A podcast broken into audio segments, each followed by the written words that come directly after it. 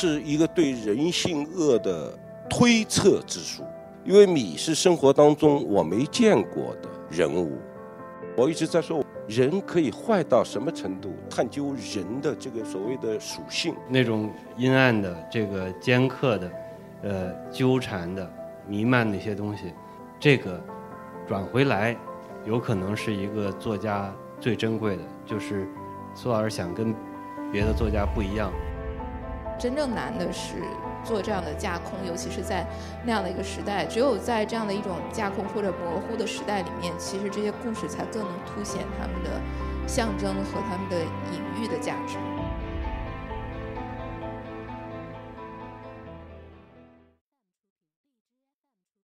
我是这两天重新读了这个《米》，就发现苏东老师特别喜欢的一个细节，就是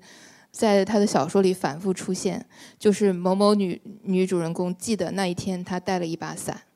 然后你有没有发现，呃，前面的主人公可以替换，秋怡记得那天她带了一把伞，知云记得那一天她带了一把伞，就是然后后面开始描写，就是说这个。南方的气氛嘛，然后那种雨天，然后惆怅和那个的心情，然后失落呀，然后后面当然还有他们各种不同的悲惨遭遇。但是我发现这个确实是苏老师特别喜欢的一个场景。那在这个谜里面，我觉得这个姐妹其实也是一种非常复杂的，并不融洽，也不是一种特别可以互相扶持。我们觉得那个在那个环境里面，女性好像应该呃互相。扶持或者互相能够呃依傍，然后这样的话可能能够成为一种呃更强大的力量。但是其实他们自我消耗特别严重，然后其实自己就在呃互相残杀，然后在互相否否定对方的这样的一种存在的方式。所以这也是我说，就是说我觉得宋老师也是在看到女性的一种嗯根本的一种一种一种弱点。然后因为米整个就在说人性的恶嘛。那这种恶，其实我们看起来，它是主要是通过这个男主人公这个舞龙，他的这个，比如说对于饥饿、对于欲望、对于很多东西的这种贪婪，呃，和这种仇恨所表达。但其实这些女性身上也有呃相似的东西，她们也。并不是无辜的人，或者说她们也并不是简单的这样的这个受害者或者被被被压迫的这样的角色，所以其实我觉得他们反倒是跟舞龙形成某种呼应。他们当然有呃也有他们的可怜之处，但是在他们身上我也能看到这些呃人人性的这些问题、这些欲望的问题或者这些阴暗的东西，其实是一种我觉得是一种呼应吧。米是一个对人性恶的。推测之书，我应该说是是某种推测，因为米是生活当中我没见过的人物，我闻所未闻的故事，所以从某种意义上，我一直在说我在数学公式当中一个最大值推算，人可以坏到什么程度？探究人的这个所谓的属性，人性的这个所谓的内部的这种问题，这是以前。我们很陌生的话题，你是我的处女座啊，所以我不想写当时盛行的东西啊，所以我想写这么一部创作态度不那么正确的书啊，就是我想写一部奇书，所以会有了这么一部怪书啊。首先在写米的过程当中，我留下了几张照片，我发现我的面目非常狰狞，我因为我没见过我自己那么难看的样子。而且那时候我才二十几岁啊！小说发表出版以后，我楼下住了一个女邻居，她是个画家，她平时对我特别尊重啊啊！然后有一天我下楼看见他，他用一种很怪异的眼神看着我，他说：“昨天我在读你的米，读的我发出了一声尖叫。”然后他家下面说了一句话。啊，让我到现在都觉得特别惭愧。他说：“哎，我本来觉得你蛮正常的，啊，然后就走了啊。”所以，所以《米》这部小说，从某种意义上，因为我一直在澄清，一直在说明，我内心不是个怪叔叔啊，但是我的创作态度有点怪。尤其在当时，我确实是在那个时期，那个时期的写作跟今天的差异最大之处在于，我不考虑过多的逻辑和别的文学内部，就是我今天考虑的问题啊。那时候一个等于说是确实是一个呃文学的初创期，我考虑的纯粹都是要与别人不一样，写别人。不能写的东西，不可能写的东西，所以今天看起来这些米啊，比如说我我对米的文字，我真的是不，我有的时候我看着自己汗颜啊，就那么粗糙，如此粗糙，就是不动脑筋，就是就是那种。但是另外一方面说，我今天再也写不出这样的东西来了。我老觉得这个读这个《七切成群》也好，读米啊，读这个我帝王生涯也好。觉得苏老师的文字就是特别像那种梅雨天那种阴阴的这个纠缠的弥漫的那么一种那么一种状态，这是呃像我是写不出来。但今天听苏老师讲，我觉得苏老师的早期作品很有可能呃很珍贵的、很真实的反映了呃苏老师内心。很真的东西，哪怕他现在都有所掩饰，呃和逃避，那种阴暗的、这个尖刻的、呃纠缠的、弥漫的一些东西，这个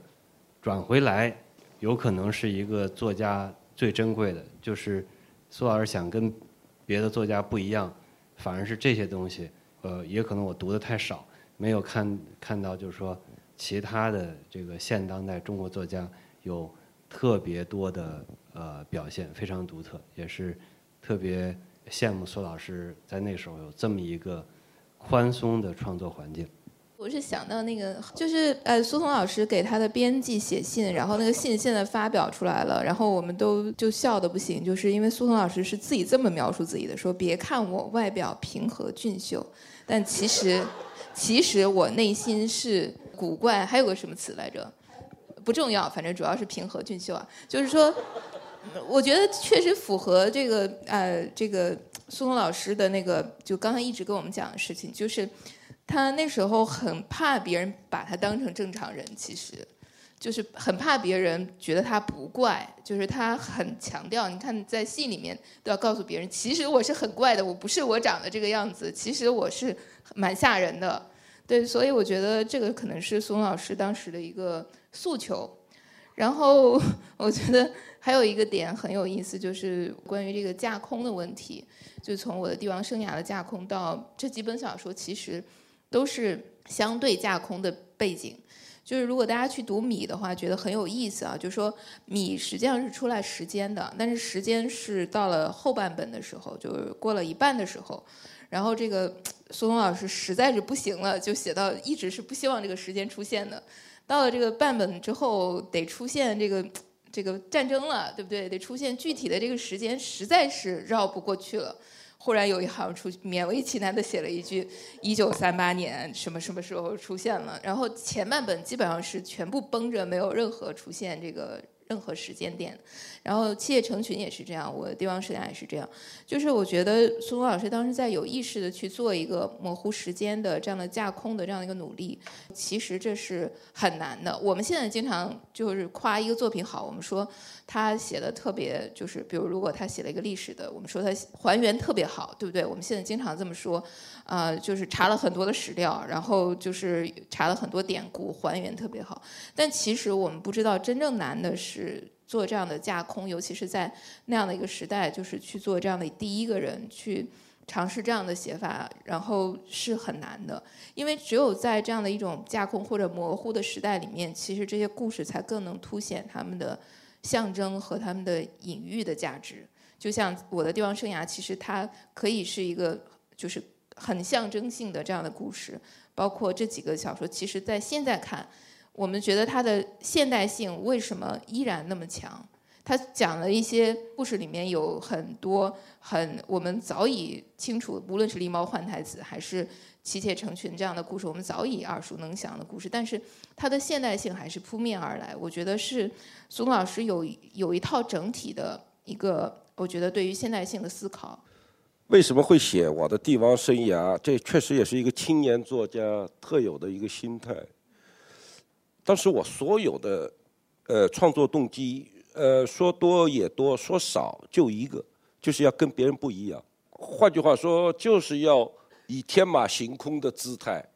让别人吃惊。所以，就这个小说，就是从从创作开始来说，我就是说，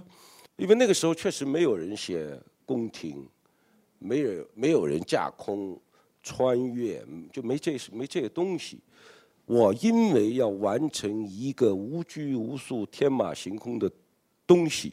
所以我给一个自己一个心理暗示，这应该是个古代的故事，但是我又不吝什么朝代。我不会告诉你们这是什么朝代，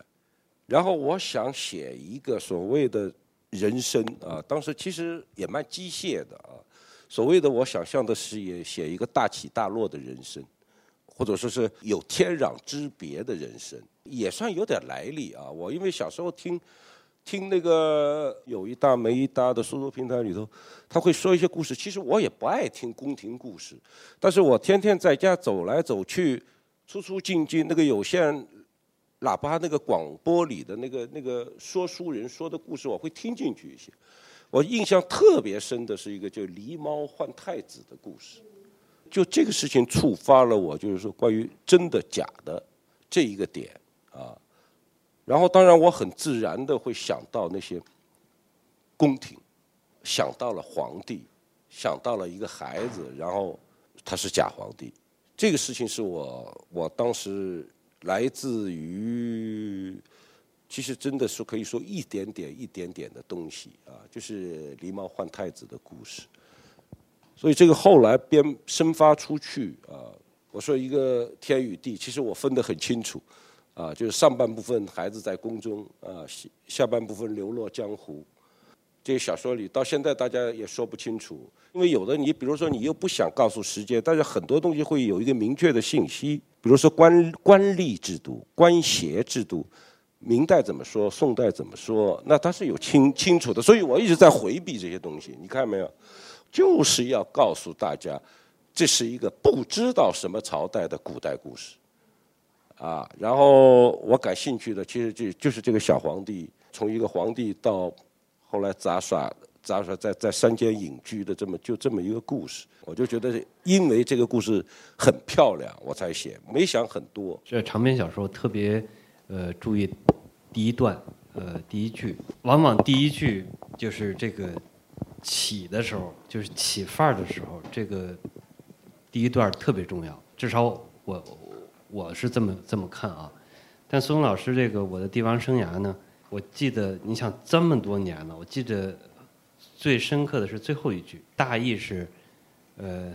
这个人在重新看《论语》，他就觉得呢，这个《论语》呢似乎屁都没说，又好像说了一切。其实，就孙松老师的这部长篇是少数长篇我记得结尾的，哪怕写的很好的长篇，